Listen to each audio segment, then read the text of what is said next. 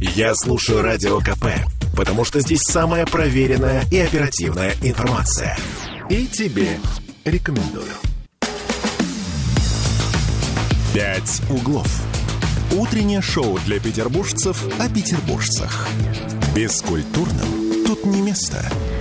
8.03, и вновь мы возвращаемся в эфир. Кирилл Манжула. Оля Маркина, доброе утро, любимый город. Ты как-то без энтузиазма это делаешь. Я не понимаю. Сегодня что, не 9 января в конце-то концов? Там то и дело, что именно плохо... 9 января сегодня. Ты плохо отдохнула?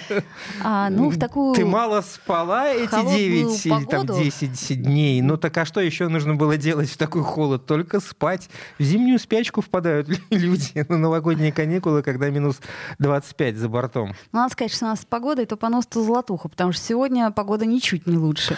Ладно, все, мы вернулись, э, и слава богу. Если кто не заметил, сегодня действительно 9 января на календаре, а это значит, новогодние праздники мы отгуляли с грехом пополам, а может быть и без него. Самого, ну, судя по новостям, там были какие-то грешки, но не так, чтобы сильно волнующие нас. Правда? Поэтому мы решили это в повестку не брать. Да, действительно, мы вот такие. Да, ну, конечно же, э, авария на трассе М11. Сегодня мы об этом этом обязательно поговорим. Я отмечу только в начале нашей беседы, что восстановили там движение на этом участке дороги. Э, после аварии там объезд был, все было перекрыто, вся трасса была перекрыта.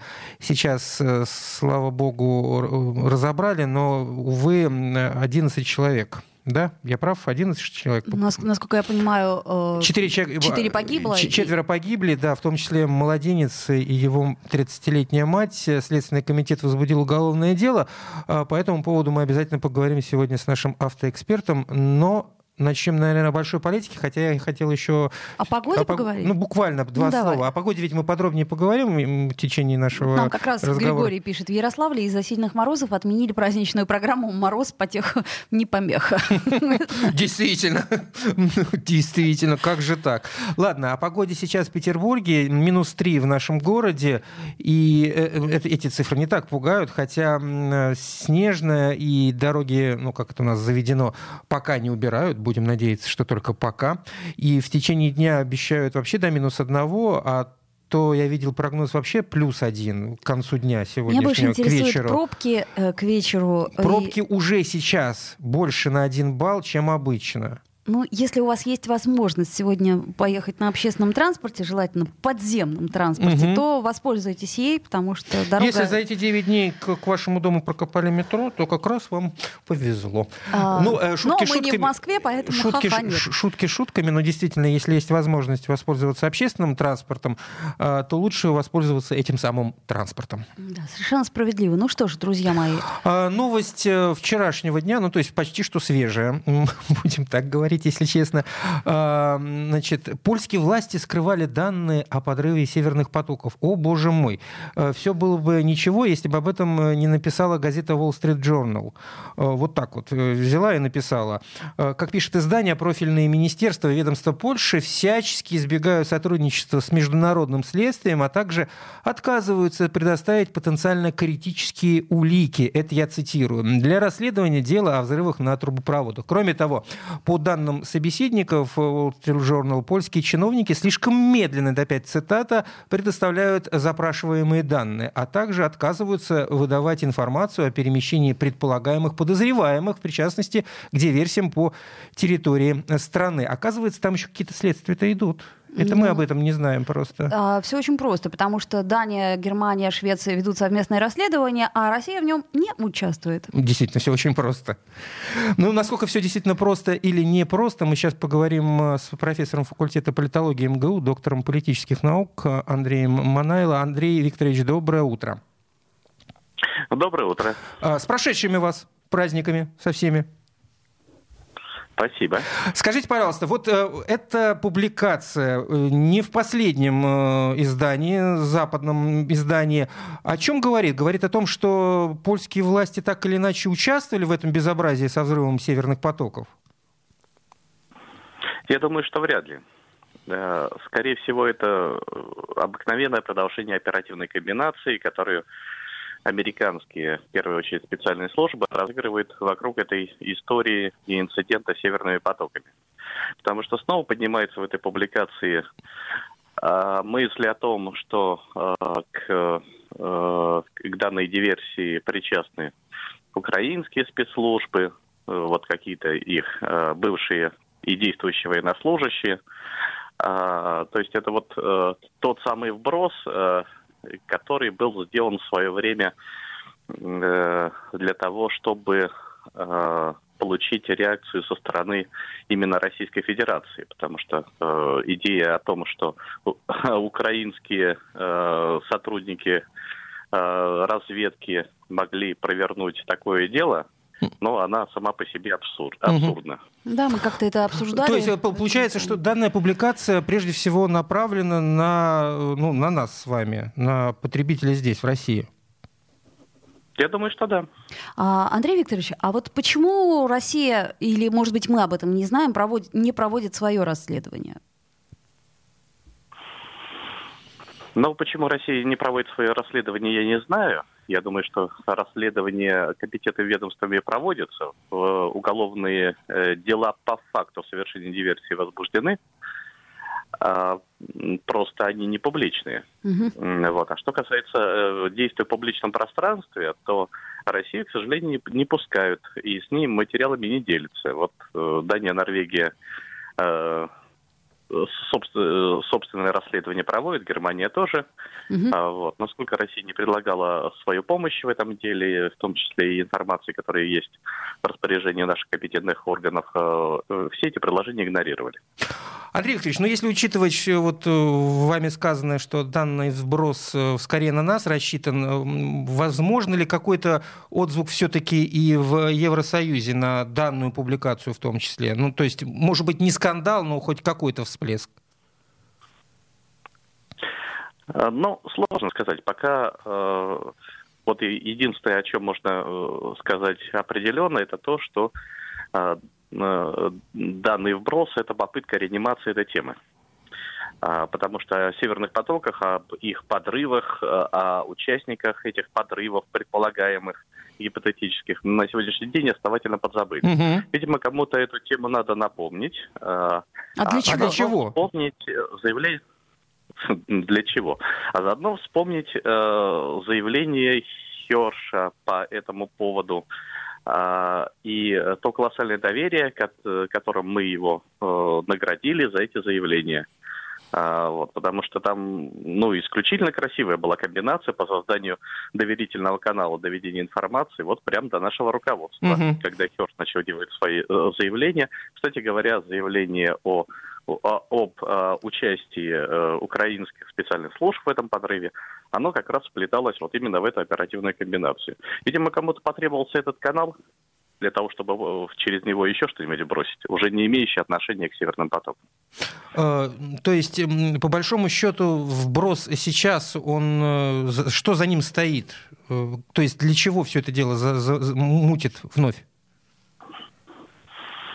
Я думаю, что основная задача это напомнить э, широким массам населения и политическим кругам в разных странах, но и в том числе и у нас, о том, что были такие северные потоки, mm. что была история, когда их подорвали, значит, освежить э, заявление того же Херша э, по, по этому поводу, а через освежение этих заявлений освежить и те вбросы, которые были сделаны через Херша, как через канал доведения информации в темную. А, видимо, будет продолжение. А может ли это связано быть с вот тем безобразием, которое творится в Белгородской области, с, с атаками украинцев? Э, ну, я не вижу никакой связи. Угу. Такой прямой. То есть явный. По, угу. по факту мы сейчас ждем продолжения. А, по факту, да. да. Ну, у истории с э, заявлениями Херша было же продолжение э, что-то около месяца назад, когда Херш неожиданно э, сделал заявление, не имеющее отношения вообще э, никакого к, к северным потокам, то есть к той теме, которую он вел. Когда он заявил о том, что, оказывается, Россия и Украина за спиной у всех ведут, ведут переговоры и о чем да. разговаривают. Вот-вот-вот это как раз вот из этой серии. Слушайте, ну и буквально у нас минута остается. Последний вопрос. А Сеймур Херш, эта фигура, она для чего вообще нужна на рынке? В смысле, не на рынке, на медийном, а на, рынке. на медийном рынке, да. Ну, э, начнем с того, что это очень уважаемый человек, безусловно, и очень заслуженный. Уважаемый... А, и учитывая его... И, э, с какой э, стороны? Уважаемый в, профессион... в профессиональном сообществе, это на самом деле так. А, вот. И учитывая его авторитет, это идеальная фигура для легализации вбрасываемой спецслужбами оперативной информации. Легализации в темную. То есть он тоже, в общем-то, управляемый. Я думаю, что им пользуются, конечно. Спасибо большое. Андрей Манайло, профессор факультета политологии МГУ, доктор политических наук. Э, по поводу публикации в Wall Street Journal, Wall Street Journal насчет того, как польские власти себя ведут при расследовании взрыва северных потоков. Ну, так мы потихонечку забывали, забывали. Действительно, вот нам напомнили об этом. Ты чего улыбаешься? Я э, в очередной раз э, хочу напомнить нам всем да, про критическое мышление. Про то, что э, нет фигуры, которой мы можем верить э, безоговорочно. И, э, как это сказать, одна бабушка сказала, я прочитала в телеграм-канале э, «Инфосотка» это называется, да, то есть такого нет, не, ну мы в любом случае, Ты, ты, ты же сама строишь вопросы, а что они этим хотят всем вот нам я доказать? об этом и говорю, что критическое мышление, как мне кажется, оно в этом и заключается, когда ты понимаешь, что за любым заявлением стоит Угу. Пролонгированная политика. Ладно, мы сейчас прервемся на пару минут рекламы, а далее с другой темы уже вернемся. «Пять углов». Утреннее шоу для петербуржцев о петербуржцах. Бескультурным тут не место. Слухами земля полнится. А на радио КП только проверенная информация. Я слушаю «Комсомольскую правду» и тебе рекомендую. «Пять углов». Утреннее шоу для петербуржцев о петербуржцах. Бескультурным тут не место. 8.16, да. Да, вернемся мы на нашу землю, тем более, что вот э, вновь вчера вечером э, появилась информация о том, что системы ПВО сработали вечером 8, 8 января в Белгородской области. В домах выбиты стекла и горят машины. И, кстати сказать, насколько я понимаю, пострадала Три человека, Три человека при обстреле, да. это губернатор сообщил Гладков. О 10 сбитых целях э, заявила Минобороны. Губернатор региона Вячеслав Гладков сообщил о пострадавших. У троих человек э, осколочные ранения, двое мужчин ранены в грудь и женщина в спину. Всех увезли, естественно, в больницу. Окна выбиты в двух многоквартирных домах и одном частном. Также повреждены несколько машин. На стоянке предприятия горели четыре грузовых автомобиля. В настоящий момент оперативными службами они потушены. Это я цитирую губернатора Белгородской области. Ну, э, самый такой серьезный обстрел был 30 декабря. В результате погибли 24 человека, в том числе четверо детей. Более 100 э, человек получили ранения. Вот. И в этой связи нас заинтересовало одно высказывание, которое прозвучало совсем не в России.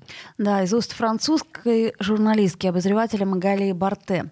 А, она, собственно, сказала, что Украина может лишиться западного финансирования, если продолжит наносить удары по Белгороду. Если атаки по Белгороду будут нарастать, и все больше мирных жителей будет э, гибнуть, иностранным правительствам будет сложно соглашаться на продолжение финансовых связей с Украиной, сказала Барте в эфире канала LCI, отметив, что Запад не поддерживает стратегию, приводящую к гибели мирных жителей, а Киев начинает стирать грань между гражданскими лицами и военными целями. Может быть, мы выдаем, как всегда, желаемое за действительное. Э, ну, поскольку кроме вот этого заявления... Да, я бы напомнила, кстати, да, извини. Э, что ранее Министерство иностранных дел Франции заявило о легитимной обороне Украины, угу. отвечая на вопрос ТАСС об отношении Парижа к действиям вооруженных сил Украины. Так вот, я вернусь к да. тому, что не успел договорить, э, из-за того, что ты, тебе вот ну, срочно нужно было вставить свое веское слово. Да. Вот. Я еще раз возвращаюсь к той мысли, что мы, скорее всего, выдаем желаемое за действительное, поскольку после того, как 30-го все это дело началось, активная фаза обстрела Белгородской области, э, на Западе, ну, я лично не заметил каких-то активных высказываний э, серьезных политиков, высоких политиков об этом безобразии. Ну вот разве что подобные обозреватели, как э, Магали Барте.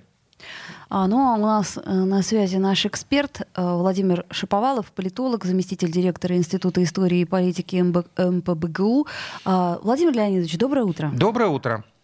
Здравствуйте всем. Здравствуйте. А, Владимир Леонидович, ну вот э, подобные заявления, действительно ли вот атаки на Белгород могут каким-то образом изменить отношение западных стран к киевским властям нынешним?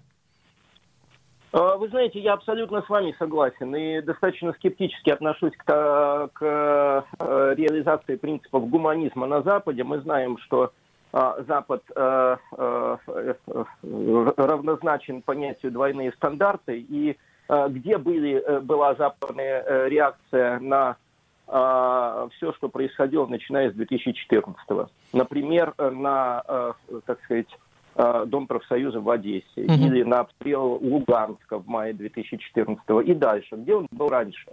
Поэтому э, э, где, кстати, Запад находится в отношении Израиля? Нет, Запад абсолютно не гуманен, и если он использует те или иные,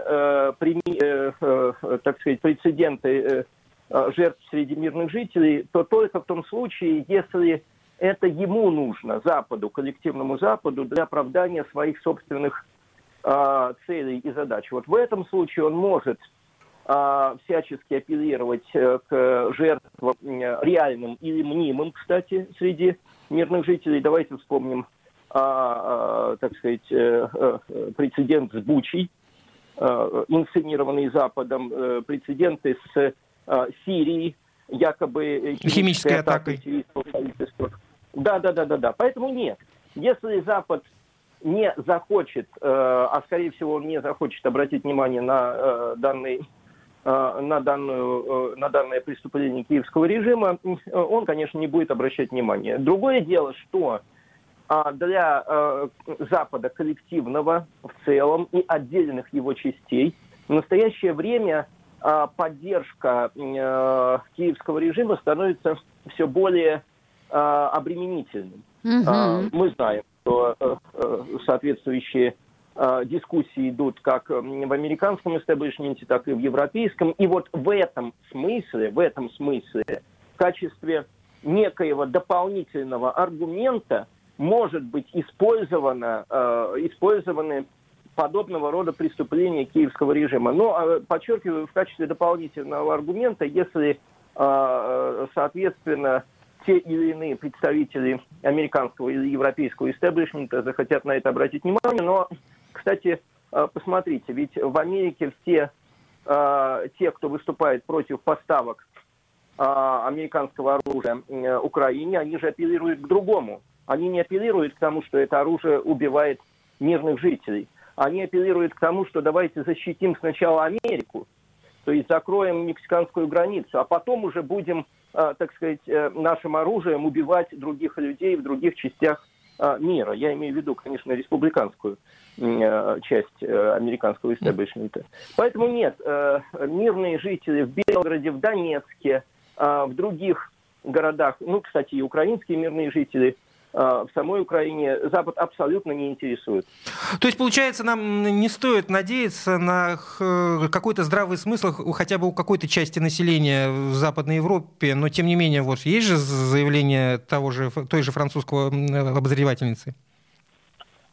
А, нет, население, я вел речь об элитах. Что касается населения, конечно, на Западе существует достаточно большой процент э, населения, которое э, придерживается принципов гуманизма и очень с большой тревогой наблюдает э, за преступлениями киевского режима. Другое дело, что эти преступления не очень сильно афишируются, а следовательно, а, европейцы, даже нормальные европейцы, нормально мыслящие, они могут не обладать достаточной информацией о данных преступлениях. Заметьте, еще несколько лет назад а, первые строчки а, в информационном поле занимали на Западе именно э, российские СМИ, э, поскольку они рассматривались европейцами, многими европейцами, как а, правдивая, альтернативная точка зрения э, против западного лицемерия. А сейчас ведь они запрещены угу. фактически. Поэтому то, что вот сейчас обозначил Барте, это скорее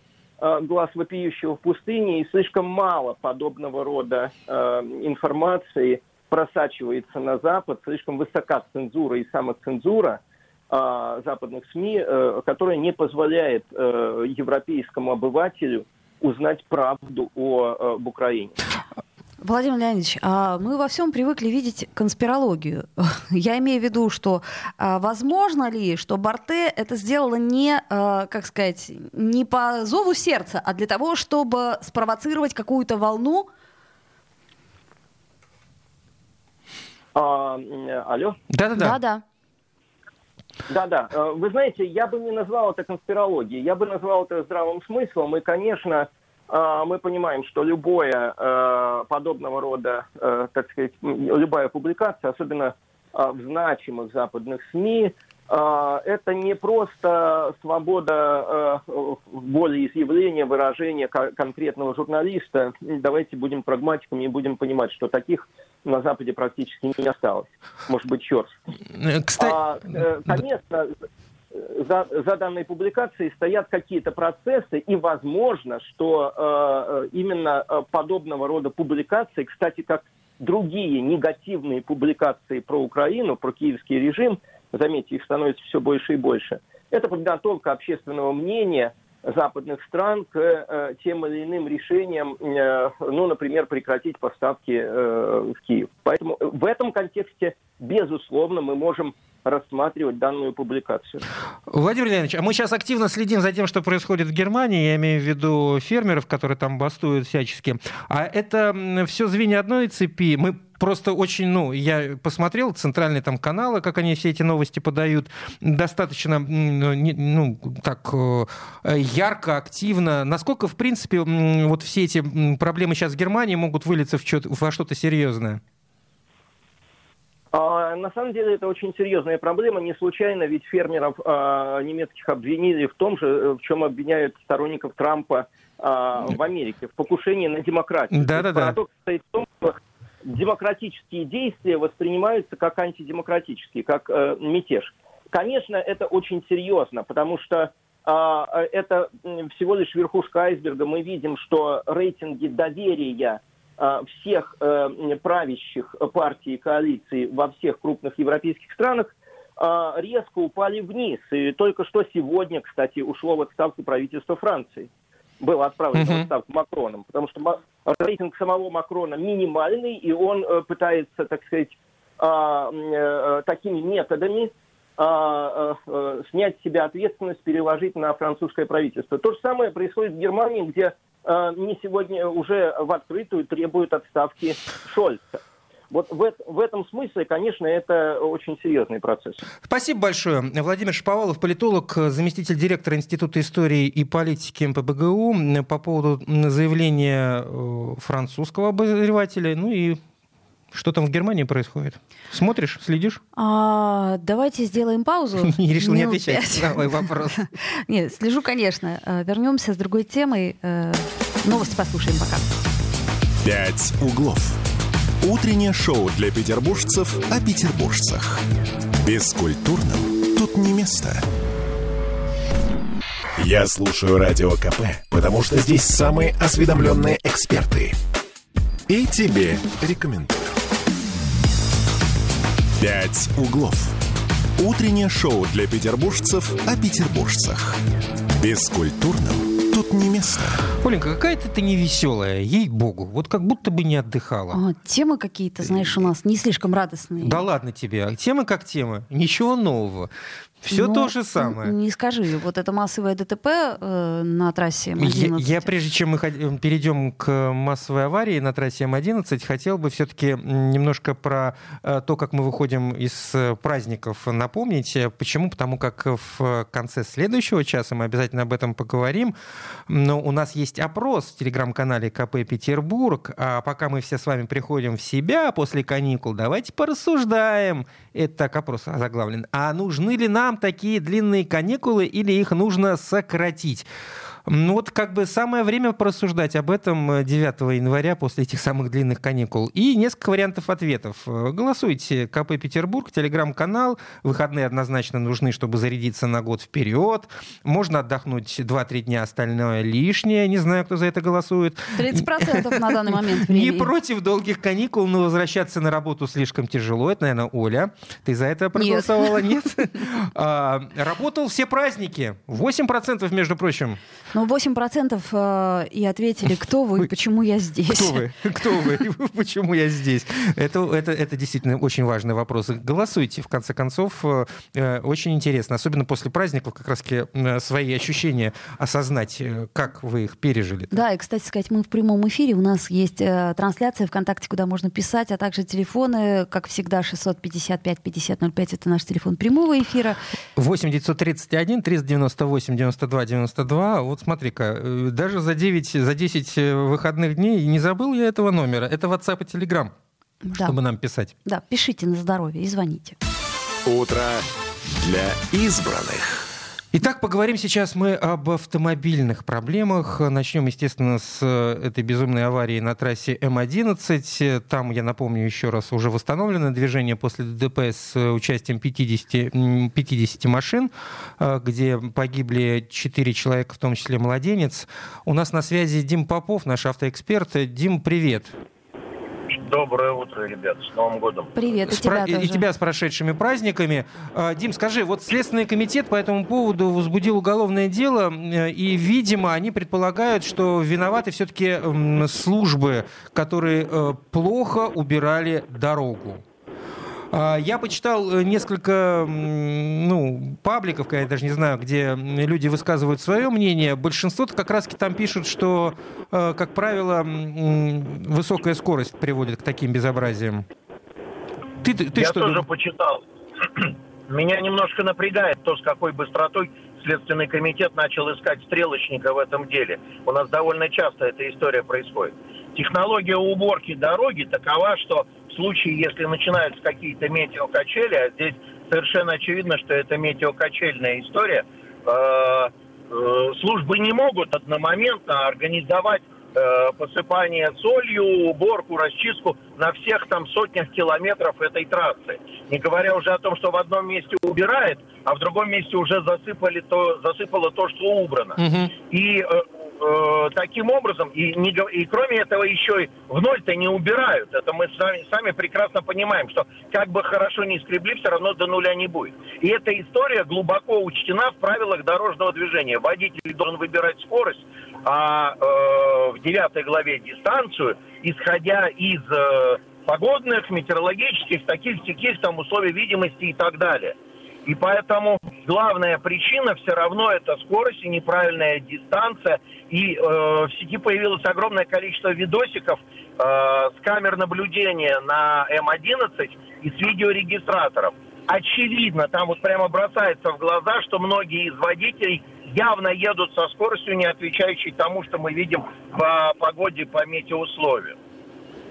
Я, в общем, согласен, что э, не говоря уже о том, что предоставление услуг, не отвечающих требованиям безопасности. Но вот сейчас вот в городе у нас начался снегопад, вы там сидите на Гатчинской, не видите, начался снегопад. Мы же на Гатчинскую как-то доехали, Дима. Не поверишь, на машинах. Ребята, сейчас повалило, прямо хлопьями повалило. И стало очень скользко. И если принять версию Следственного комитета за основу, то любое ДТП, когда один другому на проскальзывании э, догнал взад, можно будет загонять под то, что, ребята, это не я.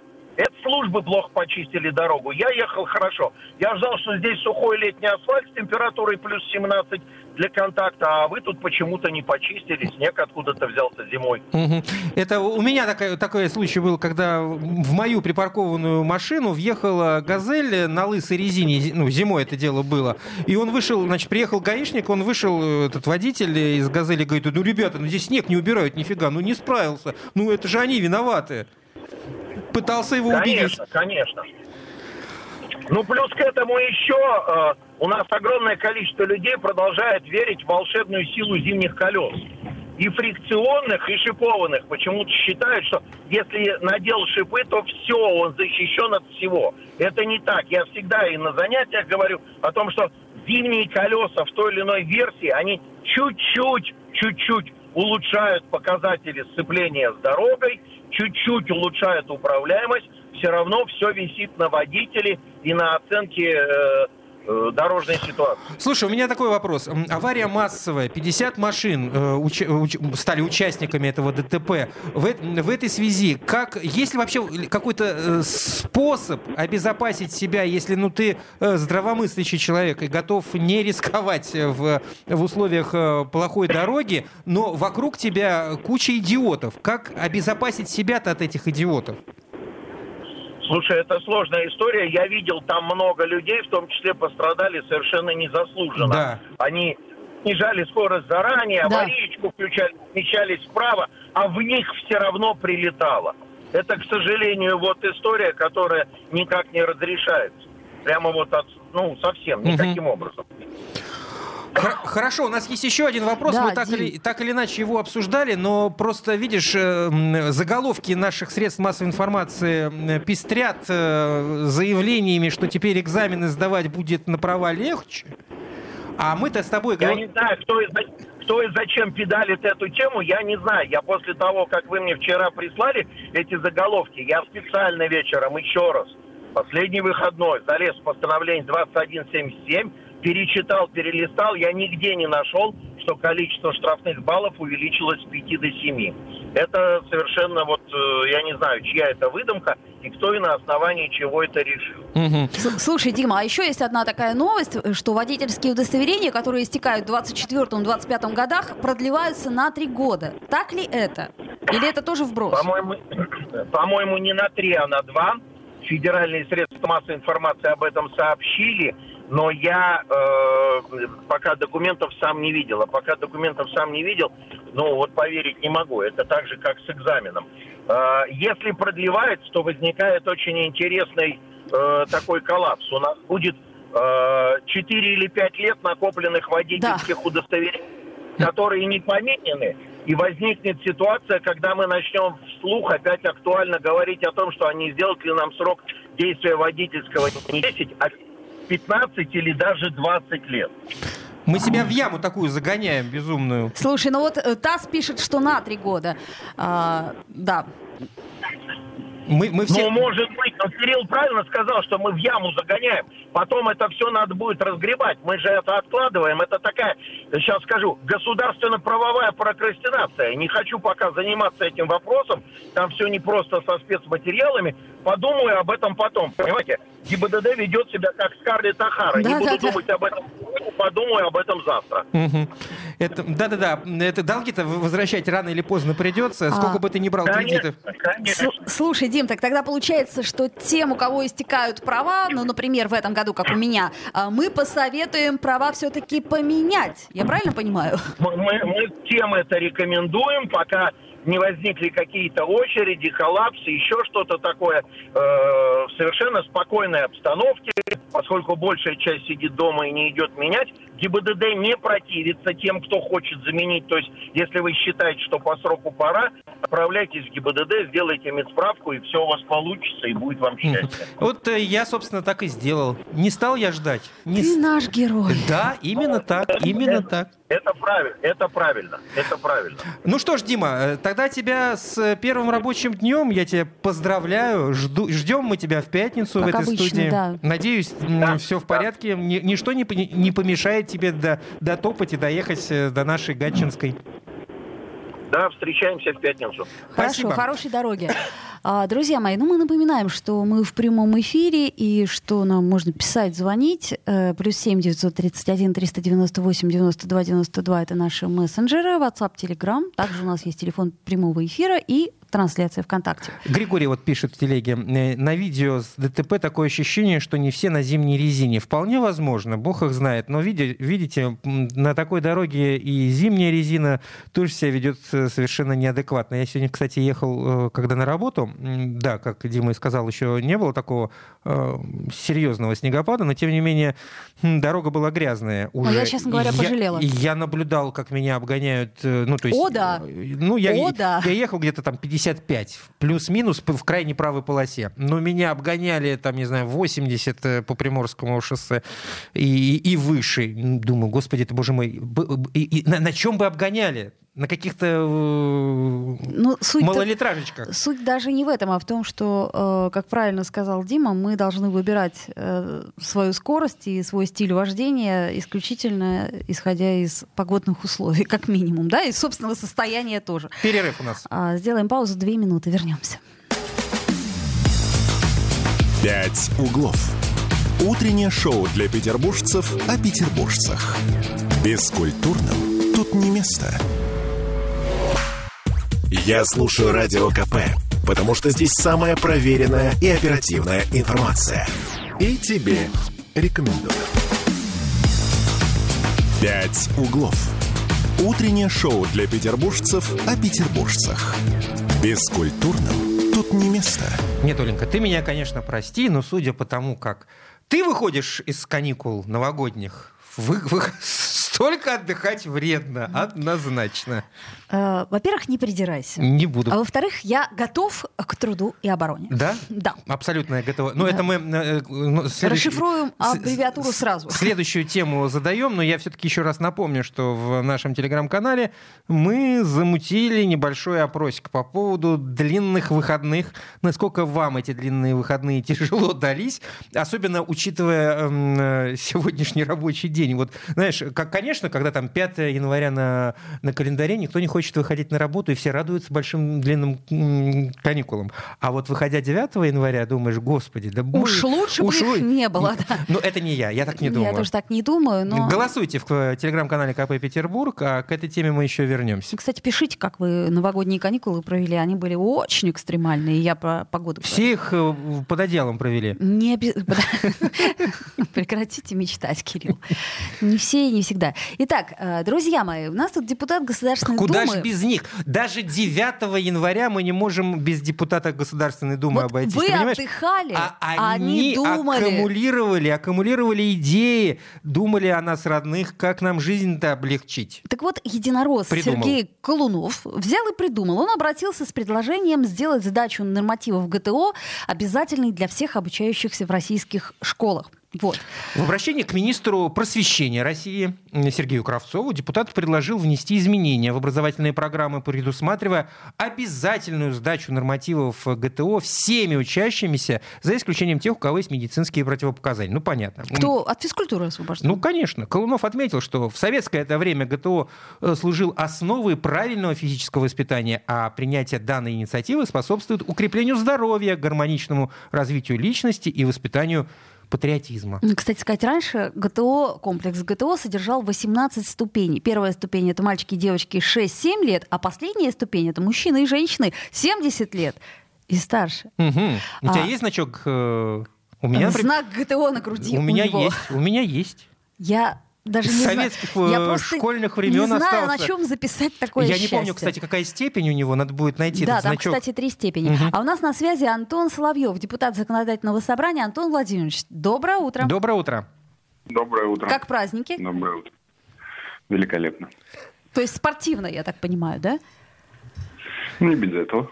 А, отлично. А, давайте так. А, вы же сдавали в свое время нормы ГТО или вас это обошла история?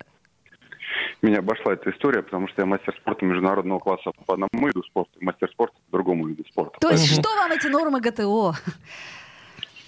Ну, не, не что, но тем не менее, как бы это действительно интересная история, и это действительно серьезный э, мотив для того, чтобы заняться собой. Ну, насколько в этой ситуации нужно вводить это как обязательную норму для наших детей в школах? Ну, вот, э, например, в спортивных школах существуют переводные нормативы по программе спортивной подготовки. Если ты хочешь перевести с одной э, группы подготовки на другую, да, ты должен выполнять определенные переводные нормативы. Здесь, в принципе, тоже э, необходимо понимать, что должен ребенок уметь, например, к определенному возрасту. В этом ничего плохого нету, но нужно быть, естественно, аккуратным и серьезно проработать систему, потому что это будет серьезная нагрузка как на учителей, как на врачей, так и, конечно же, на самих детей.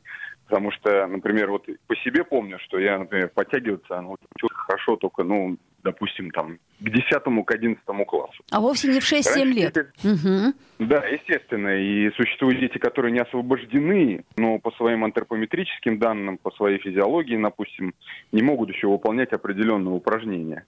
И они не освобождены. Надо понять, как это будет влиять на оценку в школе.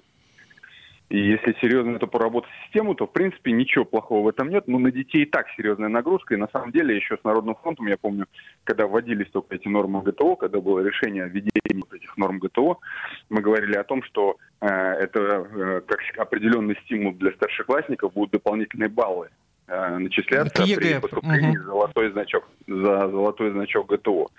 Вот. И поэтому, в принципе, это Э, как бы действительно хорошая история, но нагрузка действительно большая сейчас и на детей, и на учителей, да.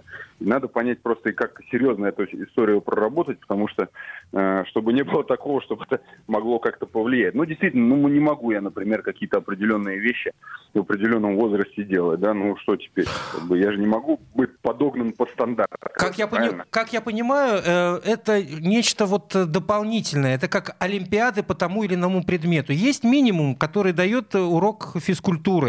На самом где деле... Как, как, ученик должен выполнять эти, этот минимум. Если ты хочешь что-то больше, вот. если ты способен на что-то большее, пожалуйста, я, вперед я тут, из песни. Э, хотела бы уточнить, что мне кажется, что в школе это должно быть на уровне ОФП П, да, но не больше того, то есть общей физической подготовки. И скорее, э, как сказать, история, которая э, укрепляет здоровье. Не более того. А вот дальше уже нет, конечно. Ну, понимаете, э, этот э, поначалу будет тяжело, естественно, будет тяжело, но к определенным, через определенное там поколение, допустим, да, мы, э, у нас будет здоровое поколение, здоровые дети, развиты гармонически, физически и умственно, каким образом, да? То есть мы будем понимать, что мы к определенному возрасту должны готовиться. Соответственно, в определенном возрасте дети уже смогут, понимая, ориентируясь на вот эти вот стандарты ГТО, могут себя с родителями вместе, да, чуть-чуть потихоньку, потихоньку готовить. Поэтому к определенному возрасту дети у нас будут иметь определенный уровень физического развития. Сейчас, например, порядка, боюсь ошибиться, конечно, но э, достаточно много детей находится на так скажем, скамейке запасных, которые приходят на физкультуру и говорят, ну, я не могу заниматься, у меня там освобождение, мама записку писала и так далее. И это же влияет на качество жизни. И это влияет очень сильно на качество жизни, потому что э, если человек физически не развит, да, а это напрямую идет э, влияние на здоровье и в том числе и на продолжительность жизни. Все прекрасно это понимают. С одной стороны, да, с другой стороны, я вам напомню новость, как в Петербурге 12-летняя школьница умерла на уроке физкультуры, при этом у нее не было причин для освобождения от э, занятий спортом. Ну, вы знаете, к сожалению, такие трагедии к сожалению, такие трагедии случаются, мы от них не застрахованы, дети абсолютно, люди разные. Вот, э, позавчера появилась новость о том, что спортсменка наша из Петербурга, 20-летняя девушка, которая в сборную по шорт-треку входит, тоже, к сожалению, погибла по неизвестным причинам, но тем не менее вот э, бывают различные вещи, понятно. Но здесь как бы э, мы, сейчас о другом, мы сейчас о ГТО, да, о том, что вести определенный стандарт. В принципе, это неплохо. Единственное, что действительно нужно поработать так систему, чтобы это не была палочная система, чтобы это не влияло сильно на оценки учеников, которые, ну, по своим каким-то действительно там данным э, к определенному возрасту еще, ну, не учились что-то делать. Или не стало бы причиной буллинга. Да, ну, слушайте, э, а может наоборот, он исчезнет из-за того, что все будут в едином порыве сдавать нормативы ГТО. Это же тоже хорошо. Да вы оптимист. На самом деле, да, на самом деле просто, ну, ну, действительно прорабатывать систему для того, чтобы это было действительно то, для чего то, служило той благой идее, для чего это задумывается. А к определенному возрасту уметь что-то, я бы тоже хотел, например, чтобы мои дети к определенному возрасту что-то умели, да. Вот поэтому как бы были, в принципе, гармонически, э, физически и умственно развиты. Этому учат в институтах федеральных э, по специалистов по физической культуре. Это и есть идея Пьера де Кубертена, поэтому почему бы и нет. Ну, к моему большому сожалению, мне так кажется, что все-таки современные дети физически, ну, немного времени уделяют физическому развитию. Ну, в массе сказать... своей, я имею это в виду. Пока. Это пока и... не ввели нормы ГТО обязательно. Безусловно. Но, но для этого, Антон, нам нужно пересмотреть полностью программу э, уроков физкультуры. То есть надо начинать с этого, и плюс э, дополнительно надо очень внимательно, как мне кажется, относиться к здоровью школьников. То есть это должен быть неформальный медицинский осмотр, чтобы не случалось каких-то непредвиденных обстоятельств? Ну, есть, есть определенные вопросы по нахождению медицинского персонала в школах, потому что действительно медицинского персонала, тем более школы, не хватает. Действительно, этот вопрос решается и на уровне двух э, комитетов у нас в городе, поэтому э, мы знаем об этой проблеме. Не раз в Народном фронте поднимали этот вопрос о нахождении как бы, да, э, медицинских работников. Действительно, там, ну, я говорю, есть над чем поработать. В принципе, идея неплохая, главное, чтобы она служила благому делу, а не превратилась просто в исполнение. Спасибо большое. Антон Соловьев, депутат Законодательного собрания. Я, кстати, вспомнил про свою физическую подготовку. А, я научился подтягиваться не в школе, а когда летом отдыхал у бабушки, мы с ребятами просто, ну, делать-то нечего. На, э, то как... есть на уровне игры. Э, да, и, и у нас была такая игра. То есть сперва один раз отжал, э, подтянулся, потом второй, кто больше. И вот так все лето мы, значит, играли в эту игру, и я приехал после этого отдыха и понял, что я могу очень много сделать. Как игра, как игра, как развлечение. Ну вот хотелось бы, чтобы начали все-таки с игры и с изменения программы, да, ну, ну я, я, я вот вспоминаю с ужасом, например, э, школьные годы и лыжи. Лыжи? А да. А что тебе лыжи так пугали? А лыжи меня пугали тем, что когда оттепель, и так. лужи. И мы все равно на лыжах. Это я очень ну, хорошо знаешь, помню. Ну, знаешь. Вот. И, может быть... Э, не... Сказано вот на лыжах, да. значит, на лыжах. Да, но по лужам на лыжах было не очень приятно. Что, нет, не ехали? Знаешь, про лыжи и асфальт. Вот, не ехали. Друзья ну, мои, еще раз напомню, что мы в прямом эфире, что нам можно писать э, в наши мессенджеры. Э, вот вот нам пишет Григорий, надо учить школьников пользоваться тренажерами и штангами, чтобы они потом в фитнес-клубе не убились.